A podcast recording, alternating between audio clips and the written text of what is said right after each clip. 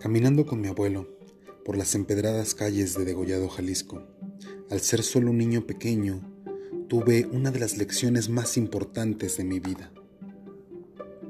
Esa mañana había un profundo silencio y él me preguntó, ¿qué oyes?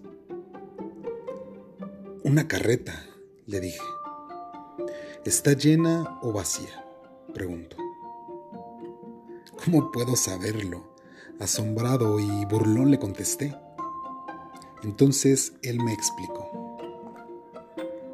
Cuando una carreta está llena generalmente no hace ruido, pero cuando está vacía va de escandalosa por toda la calle.